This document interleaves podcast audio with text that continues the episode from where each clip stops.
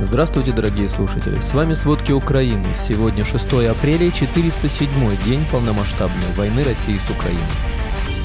Возгорание чайника повлекло за собой пожар в Министерстве обороны России в центре Москвы. Власти Болгарии с 8 апреля закрывают порты для всех судов, имеющих российскую сертификацию. Аэробус обещает санкции за техподдержку лайнеров из России. Путин заявил о деградации отношений с Западом. Теперь он ставит на Зимбабве и Гондурас. Обо всем подробней. Российская Федерация продолжает штурмовать позиции украинских войск на четырех направлениях – Лиманском, Бахмутском, Авдеевском и Марьинском. За прошедшие сутки ВСУ отбили здесь более 40 российских атак. В эпицентре боевых действий остаются населенные пункты Бахмут, Авдеевка и Марьинка. Бахмут – самый активный участок фронта, город остается направлением главного удара сил Вагнера. Об этом сообщил бывший командир полка Азов, майор ВСУ Максим Жорин в Телеграм. Он отметил, что основатель Вагнер Евгений Пригожин делает ставку на заброс украинских защитников пушечным мясом. Военный также рассказал, что к северу от Бахмута ситуация несколько обострилась, но в городе все равно продолжаются сложнейшие бои. Одной из важнейших задач остается удержание коридора, благодаря которому остается возможным держать позиции в городе, который на самом деле все меньше напоминает город и быстрыми темпами превращается в руины. На временно оккупированных территориях Запорожской области россияне используют больницы по своему усмотрению. Обычно обустраивают медучреждения под госпитали для своих военных. Об этом сообщает Генштаб ВСУ. Местную больницу Малой Белозерки в Запорожской области россияне обустроили под военный госпиталь. В настоящее время в гражданском медицинском учреждении работают российские медики. Они предоставляют свои услуги исключительно российским военнослужащим. По состоянию на 2 апреля текущего года на лечении находилось около 80 российских военных с ранениями разной степени тяжести. Сотрудники службы безопасности Украины во время контрдиверсионных мер задержали информатора России, который фиксировал последствия мартовского российского ракетного удара по многоэтажке в Запорожье. Об этом сообщили в пресс-службе СБУ. Отмечается, что мужчина фиксировал и пересылал россиянам фото разрушенного многоквартирного дома, по которому армия России ударила 22 марта. Эта информация требовалась для подготовки новых обстрелов региона. По данным следствия, информатором оказался местный работник IT-сферы, которого российская спецслужба дистанционно привлекла к негласному сотрудничеству. С начала полномасштабного вторжения России в Украину в феврале 2022 года инвалидность в связи с военной травмой оформили 3196 россиян. Это следует из Федерального реестра инвалидов, который фиксирует число инвалидностей, полученных на фронте, в военной службе на территории других государств, пишут важные истории. Однако, как уточняет издание, в статистику попадают только те случаи, по которым дело дошло до решения. В целом же получение инвалидности очень долгий и забюрократизированный процесс, занимающий многие месяцы. Федерация фехтования Польши отказалась проводить этап Кубка мира по женской рапире. Причиной тому стал допуск на соревнования представителей России и Беларуси. Об этом говорится в заявлении пресс-службы Федерации. Напомним, накануне решение об отмене соревнований по фехтованию приняла Дания. Украина уже призвала запретить участие спортсменов из России и Беларуси в международных соревнованиях, в том числе на Олимпийских играх 2024 года. При этом МОК не спешит принимать решение о возможном недопуске спортсменов из России и Беларуси на соревнования.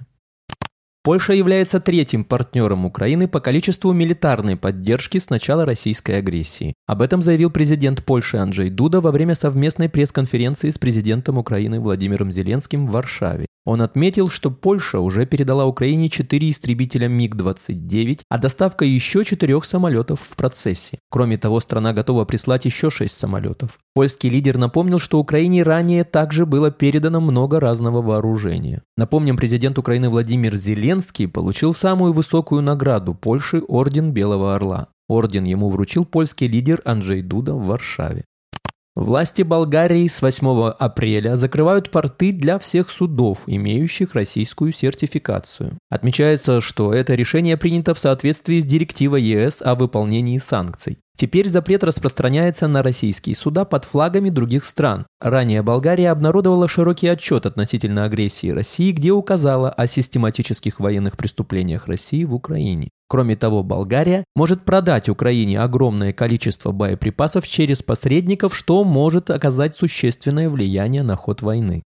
Чехия предоставит Украине военную помощь на сумму около 29 миллионов долларов. Это в основном ненужное имущество из армейских складов.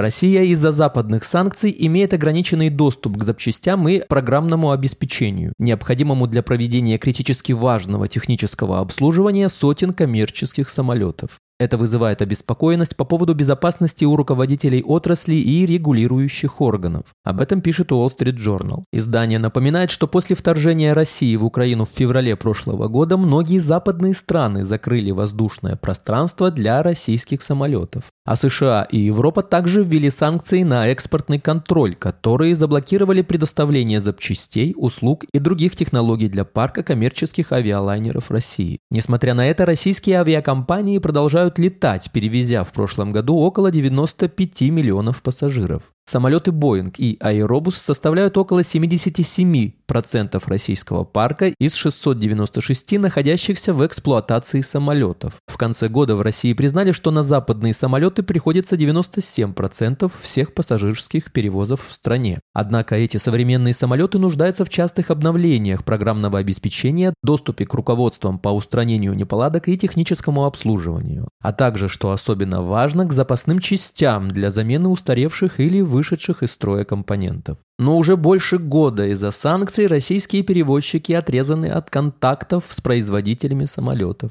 партнеров по техническому обслуживанию и многих поставщиков ключевых деталей самолетов. В декабре исполнительный директор Аэрофлот «Российские авиалинии» сообщил, что запасных частей у компании хватит на ближайшие 2-6 месяцев.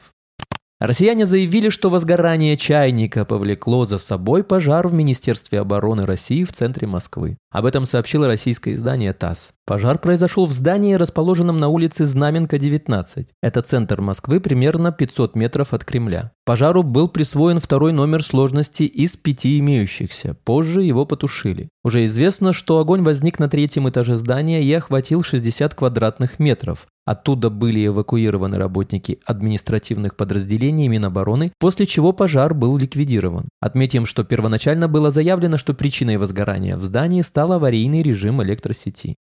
Путин заявил о деградации отношений с Западом. Теперь он ставит на Зимбабве и Гондурас. Отношения России и США переживают глубокий кризис, заявил президент Путин на церемонии вручения верительных грамот послам иностранных государств. Обращаясь к новому послу США в России Лин Трейси, Путин сказал, что внешняя политика ее страны вынудила его начать войну в Украине. Похожую речь Путин произнес и про деградацию отношений с Евросоюзом. При этом Путин отметил стабильность теплых отношений с Зимбабве, Африка и назвал партнером Гондурас Южная Америка. Он заявил, что дружба с Зимбабве проверена временем и теперь будет развивать образование и культуру с этой страной.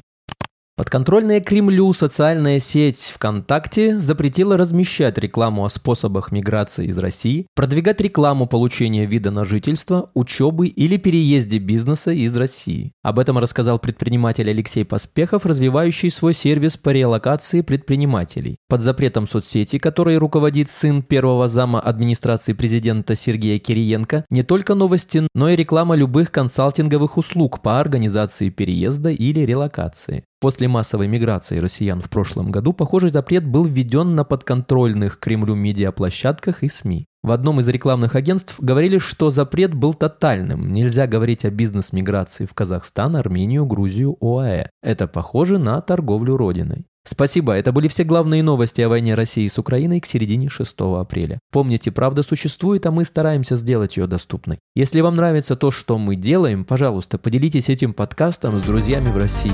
Также, если вы хотели бы помочь нам делать материалы еще более качественными, пожалуйста, оставляйте фидбэк. Это очень важно для нас и для распространения правдивой информации. До встречи.